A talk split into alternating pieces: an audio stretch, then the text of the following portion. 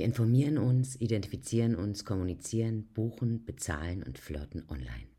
Unser Smartphone ist zur Universalbedienung geworden und nicht mehr wegzudenken. Wir surfen, chatten, mailen, posten und sind immer und überall erreichbar. Der digitale Nutzer ist immer online. Ein Großteil unseres Lebens und damit auch des Geschäftslebens finden im Netz statt.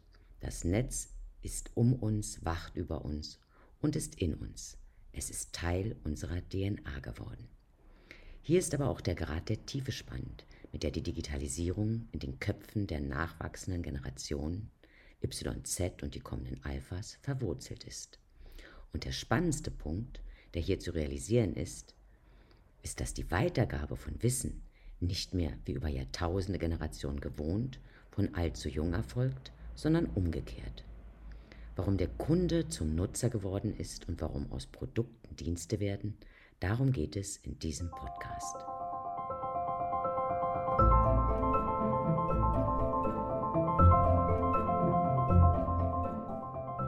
Wie wir schon in den vergangenen Beiträgen zur digitalen Landkarte, über digitale Dilemma und zur digitalen Mission gesehen haben, wird es komplex, wenn man versucht, eine einheitliche Definition für digital zu finden. Um es einfacher zu machen, könnte man digital aber weniger als eine konkrete Sache, als eine Art und Weise, bestimmte Dinge zu tun verstehen.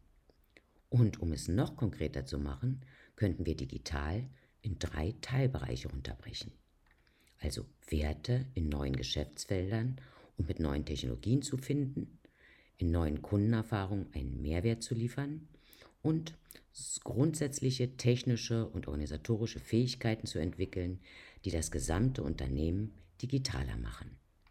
Denn egal wie du dazu stehst und was es für unseren Körper, unsere Gesundheit und für unser Seelenheil bedeutet, wir surfen, chatten, mailen, posten und sind immer und überall erreichbar. Oder ist es bei dir etwa anders, wenn du mit deiner Familie oder mit Geschäftspartnern unterwegs bist und das Essen auf den Tisch kommt, greifst du dann zuerst zur Gabel und zum Messer? Oder nimmst du doch, noch bevor du ihn isst, erstmal dein Handy, um den stattlichen Branzino in der Salzkruste in seiner ganzen Pracht abzulichten und dies in deinem Newsfeed zu teilen? Hier hat sich eine regelrechte Nomophobie, No-Mobile-Phone-Phobie eine Angst, ohne Handy und Empfang zu sein, entwickelt. Diejenigen, die unter dieser Angst leiden, fürchten, wenn sie digital nicht erreichbar sind, könnten sie aufhören zu existieren. Das Funkloch wird zur Bedrohung der Identifikation mit dem Selbst. Und wenn wir uns hier Statistiken anschauen, wundern wir uns nicht. 97 Prozent der Haushalte, in denen Kinder aufwachsen, sind mit Computern oder Laptops ausgestattet. 80 Prozent der 12- bis 13-Jährigen haben ein Smartphone und für 50 Prozent der Kinder ist die Beschäftigung mit Computern, Online-Spielen oder Konsolen völlig normal. Der digitale Nutzer ist immer online. Das ist aus diesen Fakten klar abzulesen. Ja, wir verbringen schließlich einen Großteil unseres Lebens und damit auch des Geschäftslebens im Netz und künftig noch viel, viel mehr. Das Netz ist überall. Es ist um uns, wacht über uns, es ist in uns und damit zum Teil unserer hm, DNA geworden. Doch wenn wir den Grad der Tiefe verstehen, mit der die Digitalisierung vor allem in den Köpfen der nachwachsenden Generationen Y, Z und die kommenden Alphas verwurzelt ist, dann wird uns vieles klarer. Wichtig ist hier zu realisieren, dass die Weitergabe von Wissen derzeit nicht mehr wie über Jahrtausende Generationen gewohnt von allzu jung erfolgen scheint, sondern umgekehrt. Das ist ein Grund, warum ich das Arbeiten und den Austausch mit meinen Kids, Steven, der seit frühester Kindheit passionierter Gamer ist und zum Marketing-Freak geworden ist, und Alice, die 21 ist und sich als soziale Storytellerin und E-Commerce-Profi sieht und gewaltig viel über ihre Art zu denken und zu handeln lerne. Ja, eben, welches die hipsten Apps sind, wie sie ankommen, die besten Features und welche davon längst out sind und das Ganze samt der psychosozialen Aspekte. Ja, das erfahren wir nun von unseren Kindern. Hier geht es auch nicht darum, dass dir dein Kind mal ein spannendes neues Projekt aus der Schule erklärt. Nein, das gab es ja schon immer. Sondern hier geht es um einen grundsätzlichen, scheinbar von der Natur der Zeit gegebenen Bildungsvorsprung in Sachen digitale Medien. Zwar gibt es auch für mich schon seit rund 15 Jahren kein Fernsehen mehr, doch ich hatte äh, das eher durch meine Liebe zum Lesen abgelöst. Aber für die Millennials und deren Nachfolger sind der Grund schlicht flexible Streaming-Möglichkeiten. Auch klassische Kochbücher und viele andere Ratgeber will keiner der Millennials mehr so als physisches Produkt kaufen, weil abertausende YouTube-Videos und Chefkoch- und Ratgeber-Apps diese ersetzen und jedes Problem live erlebbar gemacht wird. Der digitale Nutzer will ein Erlebnis shoppen. Ist dir bewusst, dass der wöchentliche Großeinkauf eines typischen Kunden dem häufigen, aber punktgenauen Online-Einkauf gewichen ist? Dieses Verhalten ist längst zu einer Lebenseinstellung für viele von uns geworden. Doch dabei ist dir bestimmt auch aufgefallen, dass die Flut der vielen attraktiven Erlebnismöglichkeiten auf einen gewaltigen inneren Auswahlfilter in uns trifft. Du kannst nur noch einen Bruchteil der Angebote wahrnehmen, weil wir eben nur begrenzte, mental bedingte Kapazitäten haben. Aber auch zeitlich scheinen wir immer knapper bei Kasse zu sein. Aus Sicht des Silicon Valley ist der Medienkonsum bereits so stark gewachsen, dass Steigerungen nur durch die Intensivierung, also noch besserer, passenderer Inhalte mit höherer Relevanz für den Nutzer eben zum richtigen Zeitpunkt über den richtigen Kanal und na klar, mit Hilfe entsprechender Social Media Algorithmen oder aber durch den Entfall anderer Aktivitäten aus unserem Leben oder aus dem Leben des Nutzers denkbar sind. Der Entfall dieser Aktivitäten wäre zum Beispiel das Autofahren. Schließlich verbringen wir als durchschnittliche Autofahrer ca. zwei Jahre und sechs Monate unserer Lebenszeit hinter dem Steuer. Zwei Wochen davon allein vor roten Ampeln. Obwohl ich persönlich hier, ja, auch wirklich, auch fluchend, mehr in Verdacht hatte. Es geht also um Aufmerksamkeit. Die Frage ist deshalb, wodurch entsteht Aufmerksamkeit? Klar, einerseits durch Relevanz, also die jeweilige Wichtigkeit oder und Nützlichkeit der Infos in dem Moment, wo ich etwas suche oder brauche. Das heißt ganz klar, je besser du als Sender die Prioritäten des Empfängers oder eben des Nutzers bzw. des Kunden kennst, desto wahrscheinlicher wird der Abruf, also der Abruf bzw. der Fokus auf deine Botschaft sein. Doch dies überlassen wir dann eben oft den intelligenten und lernenden Algorithmen, zum Beispiel bei der Google-Suche, die wir mit entsprechenden Inhalten natürlich auch auf unseren Webseiten oder in unseren Blogs füttern können. Andererseits ist unser Aufmerksamkeitsverlust auch die Folge eines immer schneller werdenden Wechsels. Ja, wir sind evolutionär auf die Wahrnehmung von raschen Veränderungen gepolt. Das Rascheln im Gebüsch sozusagen ist scheinbar für unser Hirn noch vergleichbar mit der Push-Nachricht am Handy, die uns eben vom Thema ablenken kann. Deshalb ist dieses knappe und flüchtige Gut der Aufmerksamkeit unseres potenziellen Kunden, also uns nur wirklich für Sekunden verfügbar. Denn zu riesig ist die Überflutung von Optionen. Und unser Wahrnehmungssystem hat schlicht gelernt, sich zu schonen und nicht relevante oder eben völlig nutzlose Reize auszublenden. Was kannst du also tun? Hier wirkt nur noch quasi individualisierte Werbung, also Direktansprache, die ein kontextbezogenes und sehr persönliches Erleben beim digitalen Nutzer befriedigt. Wenn du es schaffst, diesen Punkt zu bedienen, dann stehst du auf der Gewinnerseite. Aber hinzu kommt, alles muss immer schneller gehen. Prime Service, 24-Stunden-Lieferung, spätestens. Notfalls wird ein Aufpreis bezahlt, der Händler gewechselt oder woanders gekauft, nur um nicht warten zu müssen. Action jetzt, Realtime. Das ist die heutige Zukunft. Einen besseren Einblick zum Thema Aufmerksamkeit bekommst du auch in meinem Video auf YouTube.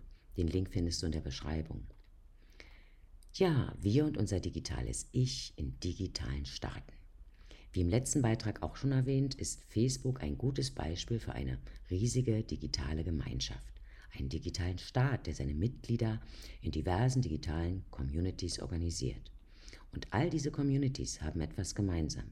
Ein Geschlecht, ein Hobby, ein Beruf, ein Ziel, ein Ort, eine Mitgliedschaft oder einfach schlicht der Freundeskreis. Es gibt inzwischen tausende Social-Media-Plattformen, doch nur ein Bruchteil davon ist weltweit relevant. In vielen Jahren China habe ich erlebt, dass es zwar mit Tencent zum Beispiel, also mit WeChat, TikTok oder Sina Weibo zum Beispiel, und trotz vielleicht anfänglicher Kopien zum Teil starke Pendanz zu den amerikanischen Marktführern gibt. Aber unterm Strich folgen alle identischen Mechanismen.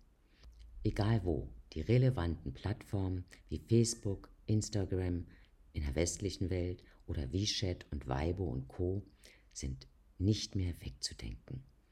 Sie sind Marktplatz, Nachrichtenbörse, Bühne, Fotogalerie, Meinungsmacher, Manipulatoren, Kino, Video und Werbeplattform, alles in einem. Weltweit nutzen 2,45 Milliarden Menschen Facebook, davon 1,7 Milliarden, Milliarden es täglich. Den größten Anteil stellen die 25 bis 34-Jährigen und der Anteil bei Frauen ist etwas höher. Der durchschnittliche Nutzer ist ca. 20 Minuten täglich auf der Plattform und es werden etwa 510.000 Kommentare pro Minute geschrieben. Und 293.000 Mal wird irgendwo auf der Welt der Status aktualisiert. Ja, unser digitales Ich, also unsere Profile, unsere Aktivitäten im Netz, unsere Datenspur, alle Zugehörigkeiten, diese digitale Lebensform und sogar unsere digitalen Staatsbürgerschaften, egal ob auf Facebook, Sing, LinkedIn, Pinterest, Instagram und YouTube, all das ist das Ergebnis eines aktiven Prozesses der Selbsterschaffung, mit dem wir uns selbst und unsere Persönlichkeit in unseren digitalen Aktivitäten ausdrücken. Und bei all dem ändert sich vor allem in Hinblick auf Symbole für den sozialen Status gerade gewaltig etwas. Früher ging es oft um Status und banal gesagt ums, ja, ums Angeben. Unter dem Motto, ich kaufe, also bin ich, Teil einer erlesenen Gruppe vielleicht von Käufern, zum Beispiel eines iPhones. Denn wir leben ja seit Jahrzehnten als Hedonisten in einer Genussgesellschaft, deren Mittelpunkt sich um Lifestyle, tolle Events, Unterhaltung und Amüsement drehte. Doch durch diese digitale Durchdringung, also die Vernetzung von und mit allem, hat sich die Inszenierung unseres Ich extrem tief in den digitalen Fluss gebettet und hat unser Verhalten geändert. Was früher der Besuch des Wochen später oft erst stattfindenden Dia-Vortrags nach einer außergewöhnlichen Reise war, ist heute einfach via Facebook, Instagram und Co. in Echtzeit zugänglich. Und jeder kann, ohne jemals dort gewesen zu sein oder ein Buch darüber gelesen zu haben, beim, bei einem Rundflug über Hawaii mitfliegen oder den ersten seltenen Schnee in Shanghai bestaunen. Kann ich irgendwo günstiger einen solchen Kurzzeitausflug bekommen? Nein. Und heute geht es aber nicht mehr darum zu zeigen, was man sich alles leisten kann, sondern es geht ums Live-Erleben, ums Miterleben. Und dieses Miterleben bietet eben auch ein abenteuerlustiger Digitalnomade, der mit dem Einheimischen gemeinsam in Camps, in Camps lebt und auf einem offenen LKW durch Afrika tourt, um dies dann via Livestreaming mit seinen Followern zu teilen. Warum das so ist? Weil das Erleben durch das Teilen einen zusätzlichen Wert bekommt. Ich erlebe, damit die anderen es sehen, damit bin ich sehenswert. Ich teile, damit die anderen bestätigen. Damit bin oder werde ich ein Star. Das ist der Grund auch für die wachsenden Profile, vor allem auf Instagram die zu Schreinen einer kunstvollen digitalen Selbstinszenierung geworden sind. Aber es haben sich nicht nur unsere Gewohnheiten verändert, sondern auch unser Verhalten. In einer von digitalen Erfahrungen getriebenen Welt funktionieren die Verlockungen des reinen Produktkaufs und Verkaufs nicht mehr auf die gleiche Weise, um sich seines Markenstatus zu versichern, sondern es geht um das Teilen einer Erfahrung als neue Form der Selbstbestätigung, indem sich das digitale Ich immer wieder selbst aufs Neue erschafft. Wir sind Nutzer und Produzent gleichzeitig, doch bei vielen Unternehmen ankern die Vorgehensweise noch im Zeitalter des Vertriebs von Produkten und es geht um die schnelle, günstige und wirkungsvolle Anbahnung eines Kaufaktes. Doch das genau wird sich ändern. Digital zu arbeiten heißt jetzt ständig zu beobachten, wie sich die Entscheidungen des Kunden auf seinem Weg vom Produktinteresse angefangen bis hin zur Kaufentscheidung verändern. Wenn du digital arbeiten willst, musst du heute darüber nachdenken, wie du deinen Service und das Erlebnis für den Kunden optimierst. Hier gilt es vor allem, die digitale Reise des Nutzers zu verstehen. Wie erlebt der Nutzer dein Produkt oder die Dienstleistung? Wie denkt und schreibt, also bewertet er es? Und was sind seine Vorlieben? Drei Trends zeichnen sich schon jetzt im Wandel vom Produkt zum Dienst und vom Käufer zum Nutzer ab. Der digitale Wert entsteht in der digitalen Erfahrung.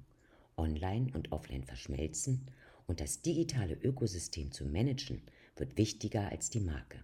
Der moderne, vernetzte Nutzer will soziale Referenzen und Geschichten hören, die er digital teilen kann und es auch will. Und vor allem, in denen auch er eine Rolle spielt. Denn er hat sein Handy immer in der Hand, um ein Bild von sich selbst in der Welt zu produzieren und nicht nur, um die Szene zu genießen. Mit diesen Gedanken könntest du versuchen, Wege zu finden, um für deinen Kunden mit digitalen Lösungen die bestmögliche Erfahrung zu bieten und das Ganze geschäfts- und kanalübergreifend. Alles Liebe und bis zum nächsten Mal, deine Doreen.